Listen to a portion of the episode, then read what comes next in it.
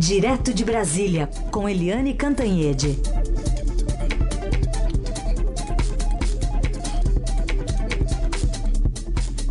Oi, Eliane, bom dia. Bom dia, Heisen, Carolina ouvintes. Bom, a gente começa atualizando as informações quentes sobre as prisões da Polícia Federal. A gente tem a Júlia Afonso, aquele estadão que já está conosco na linha, Eliane. A gente vai ouvi-la primeiro, depois a gente entra de fato na análise das notícias. Bom dia, Júlia, tudo bem? Bom dia, Carolina. Tudo bem? Bom dia, Raíssa. Bom, Bom dia a todos. Bom, quantos ao todo já foram presos pela polícia hoje? Olha, Carolina, a gente tem por enquanto o empresário e advogado José Yunes, é, também um dos donos da empresa Rodrimar, o Antônio Celso Greco, o ex-ministro da Agricultura Wagner Rossi e agora a gente acabou de saber que também foi preso o Coronel Lima, são homens muito próximos ao presidente Michel Temer, né? Essas ordens de prisão são do ministro Luiz Roberto Barroso, no âmbito do inquérito que apura o decreto dos portos.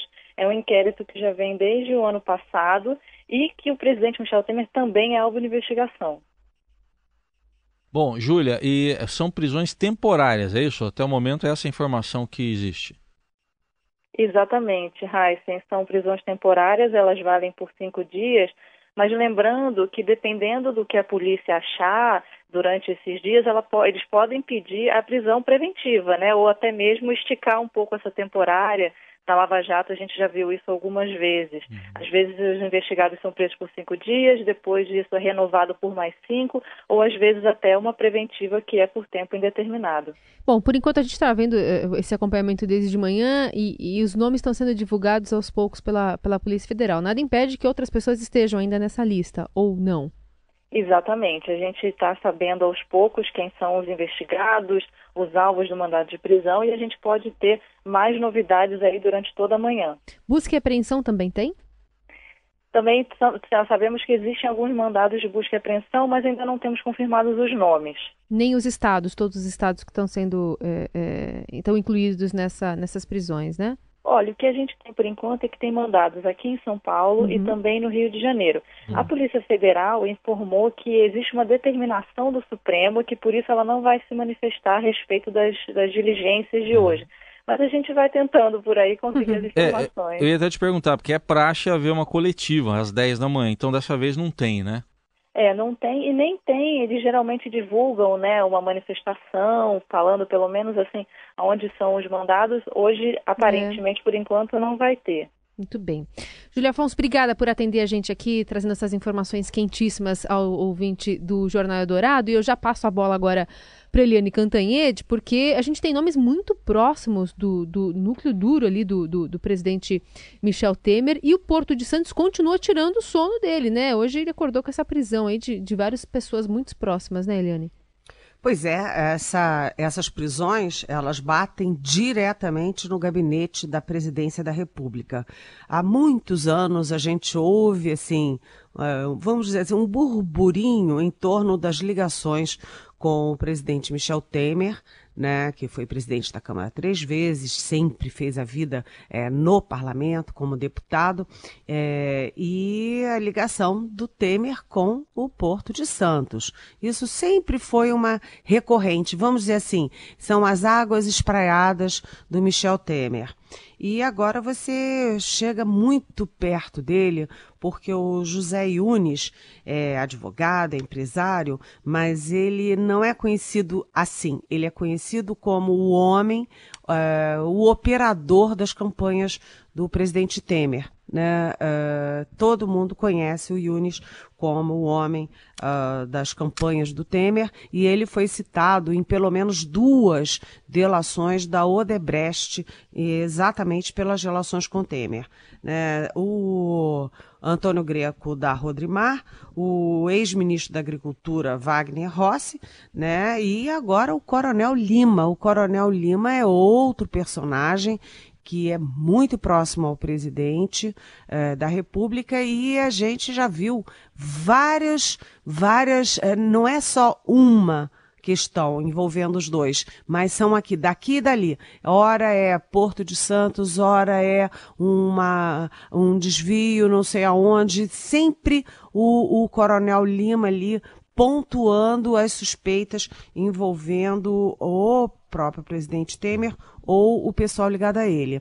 Além disso, a gente lembra que o presidente Temer tem alguns ministros presos, né?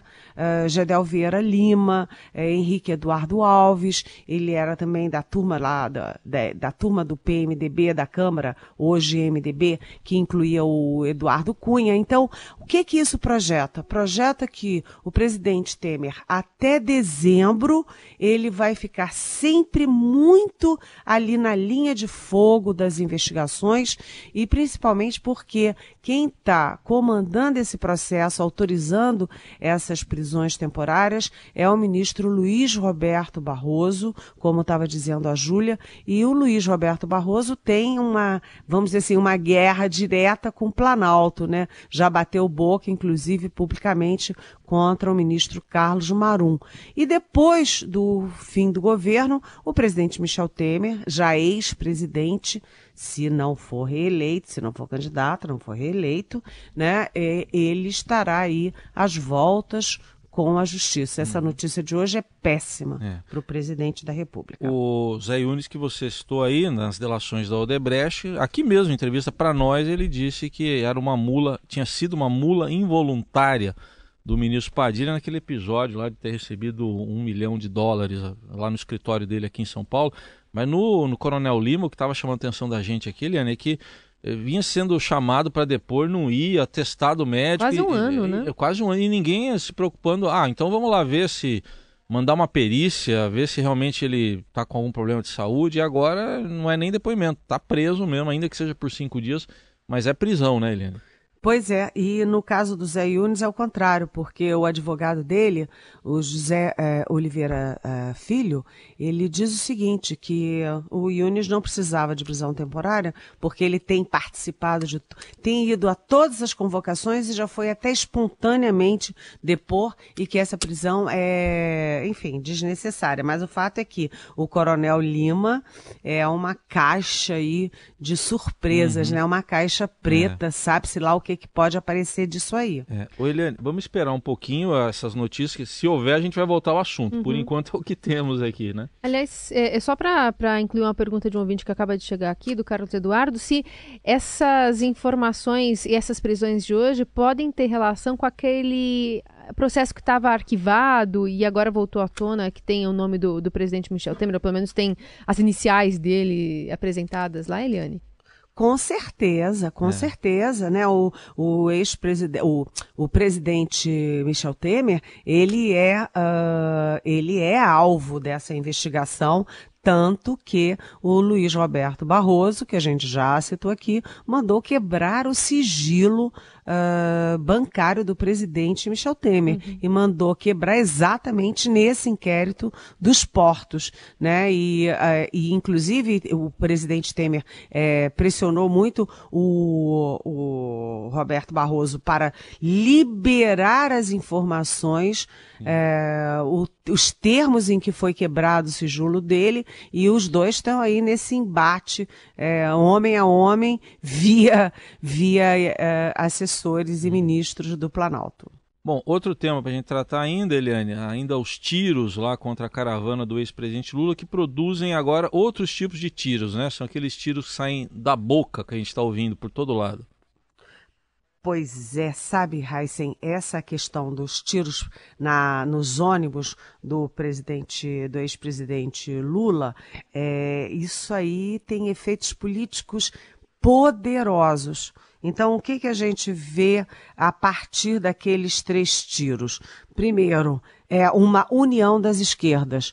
A gente tem sempre falado que com a inviabilidade prática da candidatura do Lula por causa da ficha suja, né, as esquerdas se pulverizaram. É tipo assim, PC do B, PSOL dizem assim, olha, para ir em torno do Lula é uma coisa, agora para ir em torno de um poste do Lula é outra coisa. Então, os partidos tradicionalmente aliados ao PT lançaram seus próprios candidatos.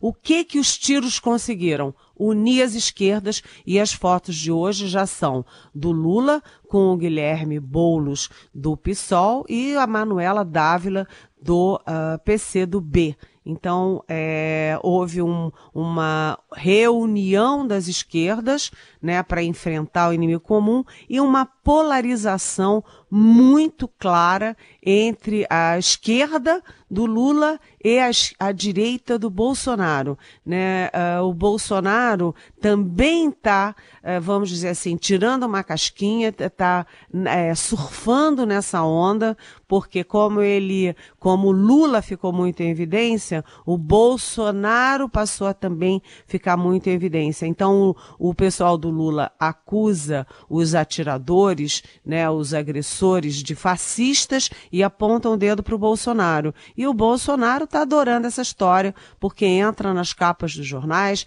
está na capa de todos os portais, é, reagindo e dizendo que o Lula, é, enfim, o Lula criou um, um galinheiro no Brasil, né, e agora está é, colhendo ovos.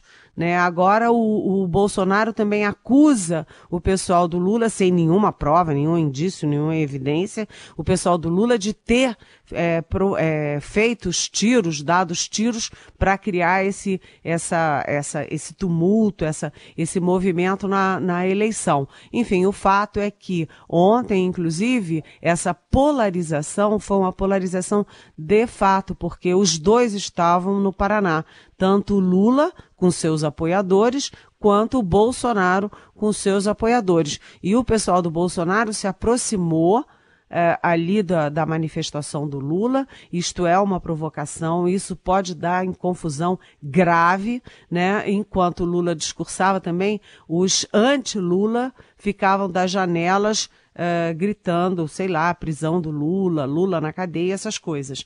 Então, o ambiente está muito polarizado e quem está ganhando visibilidade são uh, Lula e Bolsonaro. Os outros todos, uh, eh, 13 candidatos, ninguém sabe, ninguém viu até como, como, como estratégia, né? Porque o, o PT que está agora propondo uma campanha pela paz na, na política não tem outro objetivo a, a não ser esvaziar esse discurso e, e os apoiadores do, do deputado Jair Bolsonaro, né? Bom, a gente segue com as notícias mais importantes do dia. Aliás, hoje tem uma competição brava aqui é no final do escolher. jornal para a gente falar das notícias que, que mais importam para você. Mas uma delas que vem da economia é que o presidente Michel Temer escolheu Eduardo Guardia para comandar o Ministério da Fazenda no lugar de Henrique Meirelles, que deixará o cargo na próxima semana para tentar disputar as eleições de outubro. Meirelles vai se filiar ao MDB e quer concorrer à presidência, mas ainda não tem garantia da candidatura. Guardia, atual secretário executivo da Fazenda, enfrentava resistências no Congresso por ser considerado um técnico sem jogo de cintura. A escolha do nome dele, no entanto, faz parte, fez parte de um acordo entre Temer e Meirelles para que o ministro se filiasse ao MDB. E o ministro do Supremo Tribunal Federal, Dias Toffoli, determinou que o deputado Paulo Maluf cumpra a pena em prisão domiciliar, mas ele ainda não teve alta do hospital em Brasília. Foi condenado por lavagem de dinheiro e cumpre pena desde dezembro no presídio da Papuda. O deputado foi internado em um hospital de Brasília após se queixar de dores nas costas e o ministro Toffoli concedeu a prisão domiciliar, vai ficar preso aqui na, na mansão dele em São Paulo. É, alegou razões humanitárias o ministro, já que o deputado de 86 anos tem problemas de saúde. A defesa de Maluf afirma que ele tem hérnia de disco, diabetes e problemas cardíacos. E um boletim divulgado pelo hospital informou que o deputado foi submetido no início da noite uma infiltração com corticoide na coluna lombar, que ocorreu sem complicações. Antes ele passou por avaliação clínica e cardiológica. Bom, mas está aí o ministro Dias Toffoli mais uma vez, uma, essa onda humanitária, mas ele contrariou uma decisão que era anterior, habeas corpus que havia sido negado pelo colega dele, o Edson Fachin. Está preocupado aí com poderosos idosos e doentes, hein, Eliane? Pois é, o ministro Dias Toffoli é rápido no gatilho, porque ele, em, em 24 horas, ele fez um strike aí nas prisões, né? Porque, e não só nas prisões, porque a primeira decisão dele foi muito surpreendente, aliás, com tanta história, com tanto tiro, é, ovo, pedrada, etc. Isso passou meio em branco, mas é muito grave o ministro Dias Toffoli ter uh, é, derrubado a inelegibilidade do ex-senador Demóstenes Torres. Vocês lembram do Demóstenes, que era super braço direito ali do Carlinhos Cachoeira, que estava envolvido com o bicheiro, que perdeu o mandato. É, enfim, o Demóstenes é inelegível. E o que, que o Dias Toffoli fez? Autorizou liminarmente o Demóstenes a concorrer às eleições. Ele estava inelegível até 2020 e tantos, e o Toffoli simplesmente considerou que ele pode se candidatar. Isso é meio chocante. Aí no dia seguinte é, é, veio a decisão do Pisciani, o Jorge Pisciani, presidente da Alerj, a Assembleia Legislativa do Rio de Janeiro, agora foi solto, quando o Pisciani é aquele, sabe, arroz de festa e investigação. Tudo que tem no Rio de Janeiro tem lá um dedo do Pisciani. Todo mundo sabe disso. Ele, enfim, é, era da, da quadrilha do Sérgio Cabral, mas o Dias Toffoli considerou que ele está doente, com câncer, usando fraldão. Então ele saiu de Benfica ontem e foi para sua bela mansão na Barra da Tijuca, um vidão.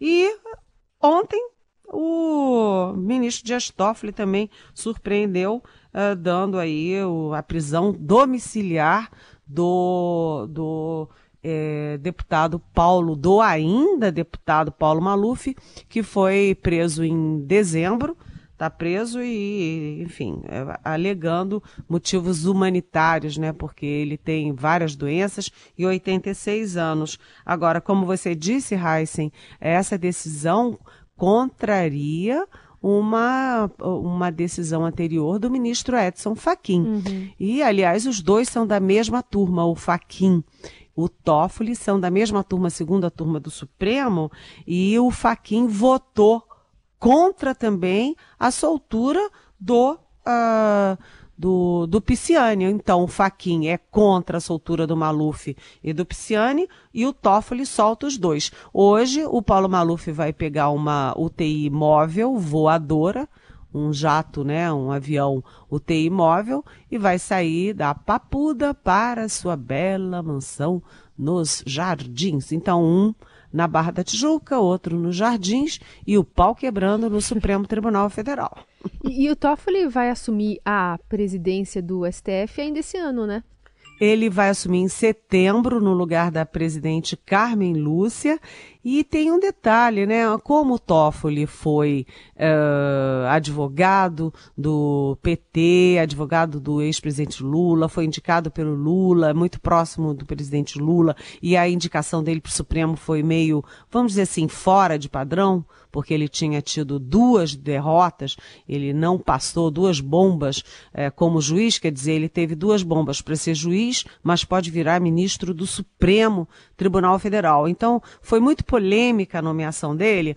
É, nos bastidores, aí já a nível de fofoca, não de informação, dizem o seguinte: será que o Toffoli está sendo bonzinho com Demóstenes, com o, com Pisciani, com o Maluf, porque ele está criando clima, abrindo avenida para que o Lula também é, se dê bem? É uma questão. Sim.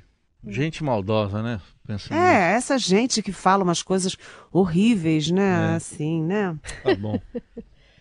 Muito bem, a gente que continua atualizando as notícias de hoje, dentre elas tem a informação do ministro da Secretaria de Governo, Carlos Marum, que afirmou ontem que serão tomadas na semana que vem as decisões definitivas do presidente Michel Temer sobre a reforma ministerial motivada pela saída dos ministros candidatos na eleição deste ano. O prazo para que esses ministros deixem os cargos é 7 de abril. Pelo menos nove ministros manifestavam intenção de deixar os cargos. Gilberto Ock, atual presidente da Caixa Econômica Federal, deve suceder Ricardo Barros no Ministério da Saúde por indicação do PP. O diretor-geral do Departamento Nacional de Infraestrutura de Transportes, Walter Casimiro Silveira, deve ser o substituto de Maurício Quintela no Ministério dos Transportes. O Ministério da Educação, Mendonça Filho, se despediu ontem, aliás, o ministro, né, Mendonça Filho, se despediu ontem da pasta. Portanto, mais uma dança de, de cadeiras aí. É... Você ia falar carteiras? É. é? Carteira escolar, gente. Escolar, escolar. Carteira escolar. Não, não estaria errado. É. Não, não, se preocupe porque não estaria errado. Tá. Então quem está dando as carteiras? PP e PR, ô, ô Eliane? Olha, é, o presidente Temer, ele nessa reta final, porque esses ministros vão ficar aí, vamos ver, abril, maio, junho, julho, agosto, setembro, outubro, novembro, dezembro. Vão ficar só oito meses, né? É, eles estão. É, o presidente Temer está seguindo a mesma lógica.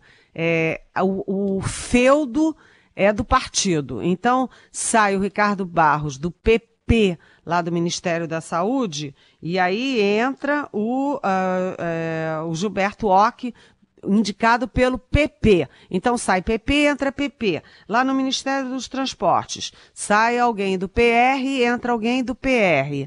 O Ministério do Trabalho, sai alguém do PTB, entra alguém do PTB. É, a única coisa que continua ainda, ainda preservada é a área econômica, porque o, o ministro Henrique Meirelles bateu, é, bateu na mesa e meio exigiu que fosse o segundo dele, Eduardo Guardia. Por quê? Porque o dólar está disparando, o mercado está assim tenso, tremilicando, com medo de que essa mudança possa afetar aí a recuperação da economia, que vai devagar e sempre, mas está indo. Então, essa, essa notícia de que é o Eduardo Gardia, um homem do Meirelles, é, é uma tentativa de acalmar o mercado. Agora, nos outros ministérios, o presidente não está tendo muito trabalho, não. Sai PP, entra PP. Sai PR, entra PR. Sai PTB, entra PTB. É assim, viu, gente? É. Yeah. Ô Eliane, tem uma atualização aqui que até vai embasar a gente para uma pergunta de ouvinte também para você, que a gente já vai entrar nas perguntas. O blog do Fausto Macedo está é, tá atualizando que a assessoria da, de imprensa da Rodrimar confirmou há pouco que a, o presidente né, da, da empresa, o presidente Antônio Celso, uh, Antônio Celso Greco, foi preso nessa manhã na casa dele, em Monte Alegre do Sul, São Paulo é, vai aqui para a sede da Polícia Federal, mas tem busca, operação de busca e apreensão também na própria sede da Rodrimar. Em andamento essa operação de busca e apreensão nesse momento no Porto de Santos. E tem ouvinte até perguntando sobre outro personagem dessa história, pois né, é, uma boa lembrança do Rosano Almeida que escreve para a gente de Diadema, falando e o Rocha Loures, o deputado da Mala, será que entra nessa história, Eliane? Com certeza, né? O Rocha Loures, ele era, uh, vamos dizer assim, o operador da Rodrimar nessa história. Inclusive, ele é que ligava para o presidente Michel Temer, pressionando, perguntando. Ele é que era, assim, o Uh, vamos dizer, eu detesto essa expressão até porque ela é, é errada, mas é o elo de ligação entre Rodrimar e Palácio do Planalto. Então, o Rocha Loures, com certeza, ele é um outro nome. Aliás, se você pegar no início do governo os assessores do quarto andar do Palácio do Planalto, todos eles foram, fizeram ali um, um, uma escala no palácio e foram para a cadeia, né? O Tadeu Filipelli foi para a cadeia, o Rocha Loures foi para a cadeia, agora o Zé Yunes vai para a cadeia, o outro lá, que eu me esqueci o nome, que era do Paraná, ele saiu de fininho, é, mas também aí continua na mira, enfim, os assessores do presidente é, entraram todos aí na linha de fogo das investigações. Será por quem? É. Essas dúvidas vão persistir ainda mais um tempo, a gente não sabe, né? A Polícia Federal não divulga exatamente os motivos, mas vamos acompanhar. Mas tem mais pergunta aí, né? Mais uma? Uma que chegou agora em áudio, vamos lá. Bom dia a todos, meu nome é Zilma. Realmente, eu acho que não tem, não há mais prisões no Brasil para tanta gente, não é? Tá difícil. O que a Eliane pensa disso? Boa Páscoa para vocês. Valeu, obrigado aí. E aí, Eliane? Oi, Zilma. É, tem. Você sabe que o Brasil já é o segundo, já tem a segunda população carcerária do mundo. Não, aliás, é a terceira população carcerária do mundo. A primeira é nos Estados Unidos, a segunda é na Rússia e a terceira é aqui no Brasil. A gente já tem muito preso, só que mudou a qualidade assim dos presos, né? Os presos eram os pobres coitados que são jogados na cadeia sem direito a advogado, sem coisa nenhuma, ficam lá mesmo quando vence o período temporário, tal, eles continuam lá jogados. E agora a gente tem os poderosos chegando na cadeia. Mas eles entram por um lado e o Supremo está soltando pelo outro, né? Uhum. Então a gente também tem que ver esse balance esse balanço aí de um lado para o outro, é. né? Agora, certamente, agora cá para nós, olha, Zilma, eu não gosto de fofoca não, sabe? Nem eu, nem a Carolina, mas o Heisen gosta. Dizem que vai melhorar muito a comida da cadeia, viu? Opa. Que tá, é, é, é, vai melhorar bastante o rango lá, viu? Sim. Sabe que quando a gente fala aqui que falta, como é que a gente fala? Tá faltando tornozeleira, né?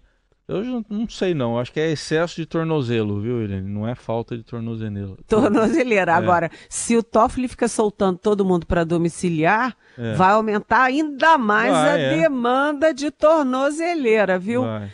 Então, em vez de melhorar o rango lá da cadeia, porque você viu que o Sérgio Cabral lá no Rio, é. lá em Benfica, ele tinha uma comidinha bacana, tinha. queijinho francês, né? Pãezinhos. Quentinho ainda, né? É. Tudo e, quentinho. Já que você falou do, do, deputado Maluf, da casa dele aqui, ficando na rua Costa Rica, né?